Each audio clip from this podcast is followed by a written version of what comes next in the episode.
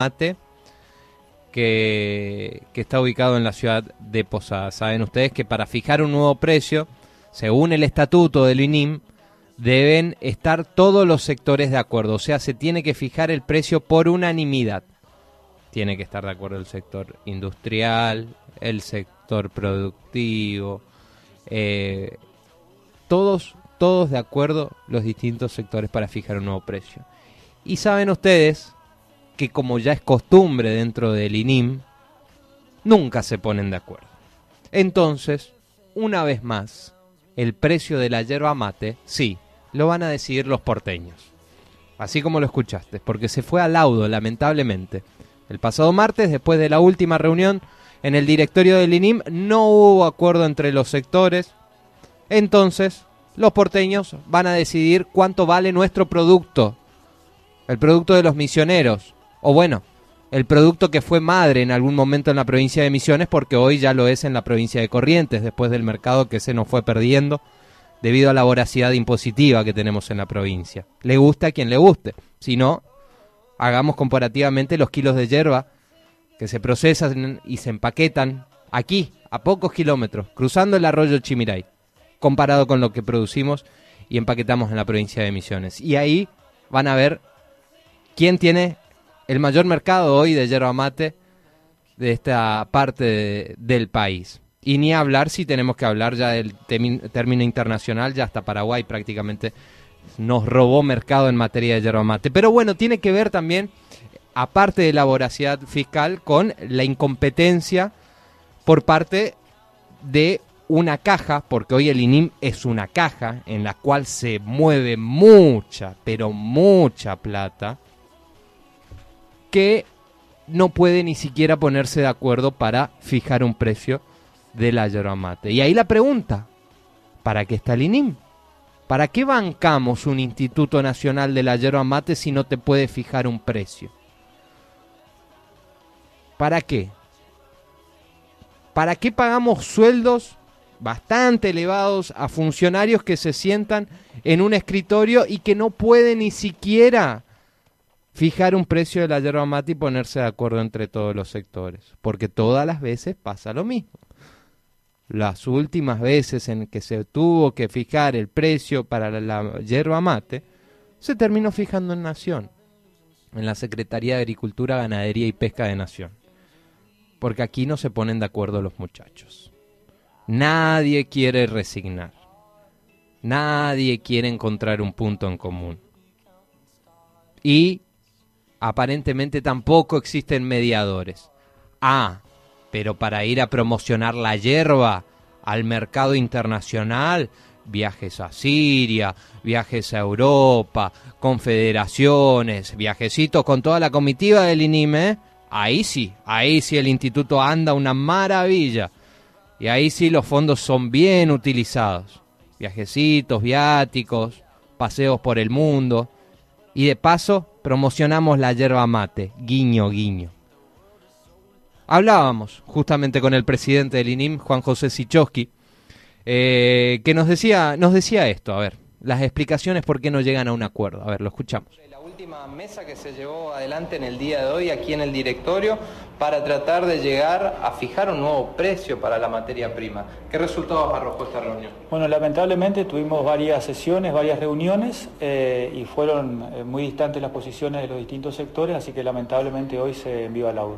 Bien, eh, ¿se puede decir de qué posiciones no se encontraron un punto en común? Bueno, la industria ofreció un valor de aproximadamente 55 pesos el kilo de la hoja verde, mientras que los productores pedían un valor de 89 pesos el kilo verde. Eran muy distantes, la grilla estaba dando un valor de aproximadamente 70 pesos el kilo de hoja verde, la grilla del instituto, así que la verdad que las posiciones eran muy distantes. Se trató de acercar al medio. Se trató de acercar y no hubo posibilidad de un acuerdo.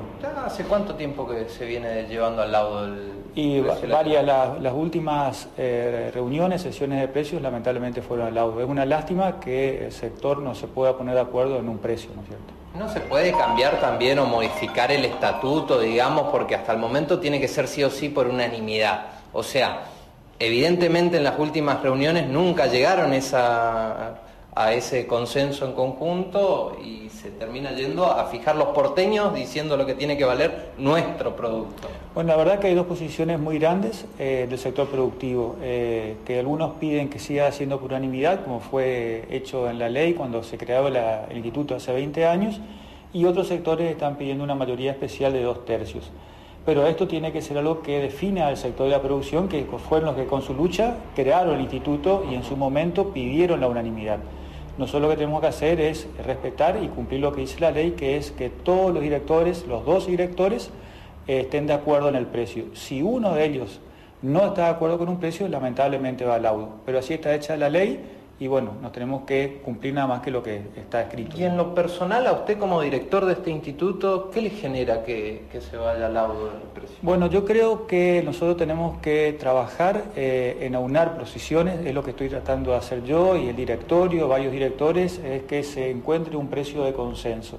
La Hierro es una cadena de valor muy importante eh, y que es la principal economía de Misiones y el norte correntinos creo que tiene que llegar el momento en que haya acuerdo en los precios, haya acuerdo en las formas de trabajo, en los horizontes y todos los caminos que haya que ir siguiendo como para que esta economía tan importante sea beneficiosa para todos los sectores de la cadena. Bien, Sichowski, le cambio de tema y le consulto por una problemática que estaban manifestando productores hace un tiempo sobre el tema del cupo de gasoil que se iba a destinar al sector yerbatero y hasta el momento aseguran que no se, bueno, yo sé que la provincia hizo gestiones muy importantes a nivel nacional eh, con IPF y creo que con otra, otra, otra empresa también petrolera y vinieron eh, casi 1.300.000 litros adicionales a lo que estaba previsto para eh, atender, digamos, los requerimientos del sector productivo y, bueno, los distintos demandantes de gasoil. Pero podemos decir que entonces llegó el gasoil al sector. Eh, la verdad que creo que llegó el gasoil, eh, llega para todos. Una vez que llega el gasoil, se reparte o se entrega en las estaciones de servicio. ¿no? Ah, no, no es que hay... Se pidió para el sector de batero específicamente, pero bueno, se está atendiendo la demanda de todos los sectores, que la verdad que está, hay problemas de abastecimiento, bueno, pero las gestiones de la provincia llegaron a buen término y se consiguió un adicional de 1.300.000 litros. ¿Se está dando asistencia a los productores desde el gobierno?